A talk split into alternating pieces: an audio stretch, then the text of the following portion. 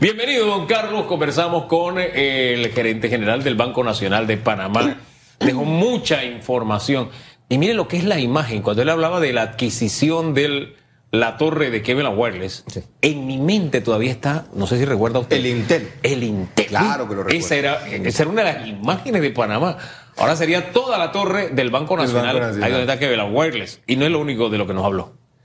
Yo, siento de nuevo que el Banco Nacional es una de esas entidades que ha mantenido eh, su, eje apolítico y la trayectoria de los gerentes generales allí han sido pues realmente destacables. Yo, recuerdo pues con mucho aprecio y con mucho cariño a- a- al señor de Dianús, que, falleció recientemente, que posteriormente fue embajador de Panamá Estados Unidos. Pero Javier Carrizo sigue esa, esa trayectoria, yo creo, de gente buena, de gente decente, que se compromete y que se entregan.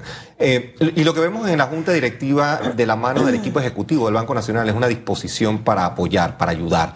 Y el sector primario, principalmente ese pr- productor ag- agrícola, agropecuario, que depende de estructuras diferentes, yo creo que se tiene que llevar muy buenas noticias esta mañana con, la activación del programa de, de descuento de facturas, el factoraje, eh, préstamos que sean pues, de rápida eh, eh, adquisición, no por decir términos blandos, porque creo que eso es más difícil. Yo, yo me atrevería a sugerir eventualmente que el Banco Nacional tuviese también, no sé si un banco paralelo o algún tipo de estructura que fuera más flexible, porque el Banco Nacional es regulado por la Superintendencia de Bancos, a la par de la Caja de Ahorros también. Son bancos estatales que por su nobleza, por la naturaleza de apoyo quizás de- al, al tejido social panameño, a veces quisiera tener algún tipo de estructura un poco más flexible. Yo creo que por ese lado a lo mejor todavía hay tela por cortar, mucho por hacer, pero hoy definitivamente pues un banco nacional fuerte, estable, apolítico, Sí. eh, muy comercial, muy corporativo y muy sensato es una buena noticia. Sabes que me quedo con eso de político porque ahí es donde están los resultados y que creo que si ese modelo lo copiáramos Sí. en el resto de las instituciones quizás los resultados fueran como el del señor Carrizo. Sí. Es un hombre de números y al final todo en la vida tiene que referirse al tema de números, Carlos. Sí. Ahora, el 2022 para mí marca un año de muchas oportunidades para la gente en el mundo entero porque hay muchas opciones en las que tú Tú conversas con amigos y yo le digo, ¿qué estás haciendo? Yo me estoy de- dedicando a la inversión. Estoy poniendo mi dinero aquí y acá. Y ya no es el típico tradicional empleado de una empresa.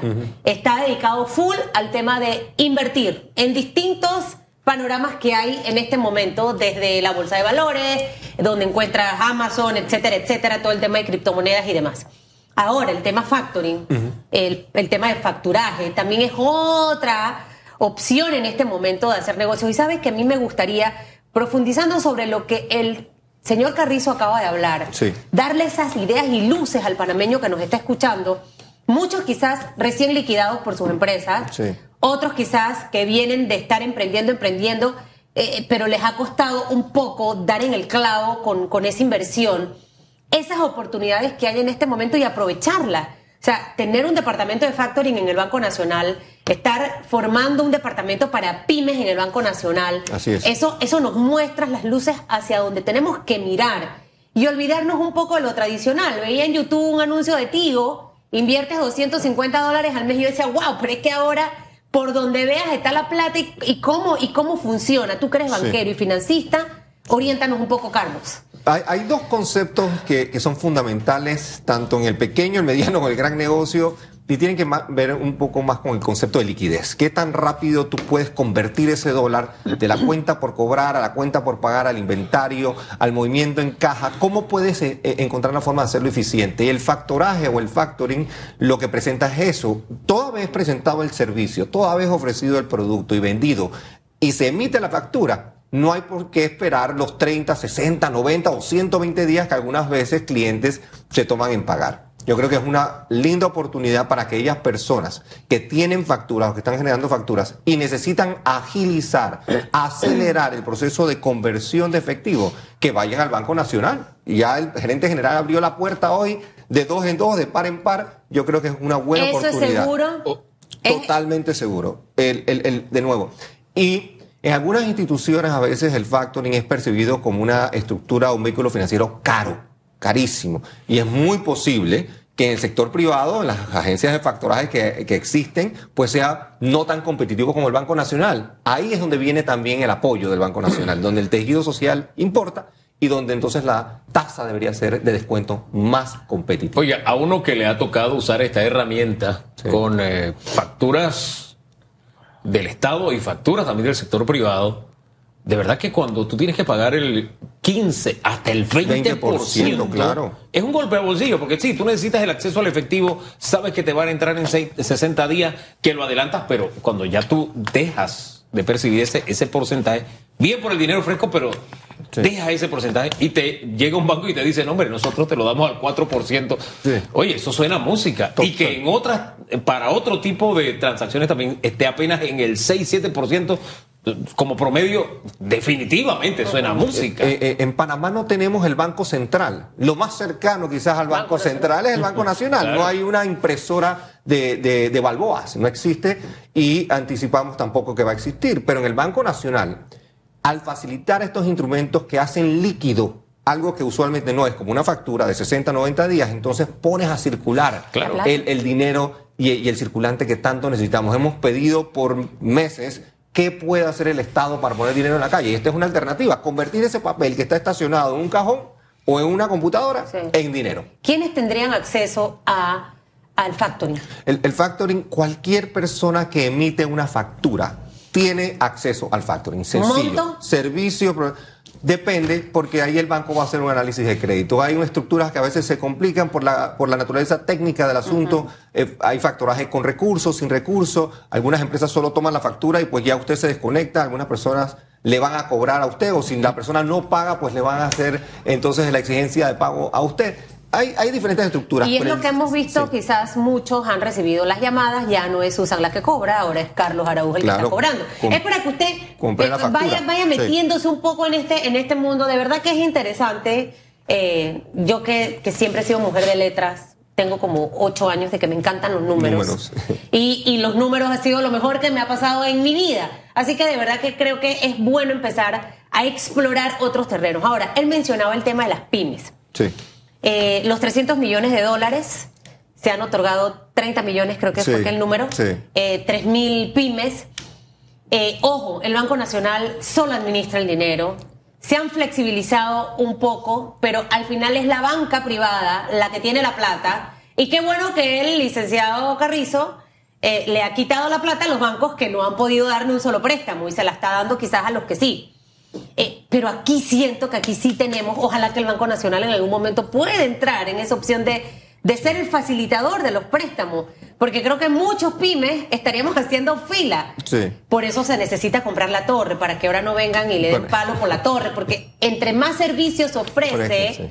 más plata hay circulando en la calle, Carlos. Sí, y, y el Banco Nacional de nuevo. Yo creo que, y la Caja de Ahorros también, y el Banco de Desarrollo Hipotecario, son entidades que están diseñadas obviamente para competir, pero también para ser manejadas responsablemente, porque el banco se debe a sus cuentavientes. En el Banco Nacional y en la Caja de Ahorros, así mismo como el Banco de Desarrollo eh, eh, eh, hipotecario, pues se deposita dinero de personas que están esperando que los mismos sean manejados de la forma más responsable posible. Sin embargo, también hay un componente social, hay un contenido de, impacto en la comunidad y en la sociedad que estos bancos tienen que, velar y tienen que jugar. De hecho, ellos deberían ser premiados, esos dos bancos específicamente, y tanto más el Banco Nacional, la Caja de Ahorros, por cómo van implementando métricas y medidas diferentes cómo impactan el medio ambiente, cómo se portan en lo socioeconómico, cómo respetan la gobernanza corporativa, qué tipo de préstamos están haciendo a qué tipo de sujetos de crédito para que esos sean de los más pues fáciles agilizadores de la economía local. Yo siento de nuevo las sociedades de emprendimiento que usualmente no habían ni siquiera existido hace dos años, ahora ojalá que tengan acceso a estos fondos, o también las sociedades eh, recientemente implementadas, todavía no se ha reglamentado la ley, pero con impacto social. Ahí entonces hace sentido que el Banco Nacional active todos los pisos de la torre para poder facilitar entonces ese acercamiento a las personas que no solo lo necesitan, sino que están haciendo algo por el país. Mira, y esa parte social quisiera complementarla con una decisión que de verdad cuando se hizo público este acuerdo nosotros lo celebramos aquí, porque fue recién eh, tomó posesión la nueva presidenta de la Corte Suprema de Justicia, siempre con esa visual de que la mayoría de las mujeres ven los problemas desde otra perspectiva y la solución de la mujer siempre es multidimensional, tiene una sensibilidad distinta. Yo lo digo, yo trabajé con Mayín Correa y Mayín, cuando tú le presentamos un proyecto, había preguntas de cajón. ¿Esto cómo afecta o qué respuesta le tienes a los adultos mayores? O sea, tú le llevas el proyecto y si era un evento, tú tienes que tener algo muy especial para atender a los adultos mayores. Y también tenías una respuesta muy especial para los niños. Sí. Esa sensibilidad especial que tienen las mujeres de ver la- los problemas y sus soluciones de una forma distinta, con una óptica tan práctica, tan humana. No necesariamente los hombres andamos en esos detallitos, las mujeres sí. Y una muestra es ese acuerdo que se firmó con el Banco Nacional, que se convierte en una herramienta para esas mujeres que tienen a veces que concurrir para que el padre irresponsable responda. Entonces tiene que pasar por un trámite público, Público, en un banco. sí, Qué cosa más penosa, ¿no? Eh, qué bueno, qué bueno que se llegue a ese acuerdo y que ahora será vía digital, que ya está a prueba, que en abril probablemente tengan esa herramienta las madres pensando en el bien superior siempre, que es el niño, que no tiene la culpa de los problemas Sí. de los adultos. Sí. Yo creo que ese es un tremendo paso del Banco Nacional. el Banco Nacional, yo creo que de nuevo, y esto no es solo de la administración del, gerente eh, Javier Carrizo, ya tiene varias administraciones invirtiendo en tecnología, en las nuevas plataformas y también el componente social, tanto el de las madres eh, eh, abnegadas y a veces sacrificadas, pues muy valioso, pero asimismo hay escucharlo hablar de no más subsidios, de que no debe aumentarse subsidios, sino que hay que invitar al agricultor a ser más eficiente, a apoyarse en tecnología, cómo competimos contra otras personas en la región, apoyar el nearshoring, buscar otras alternativas en la ¿Apoyar el qué?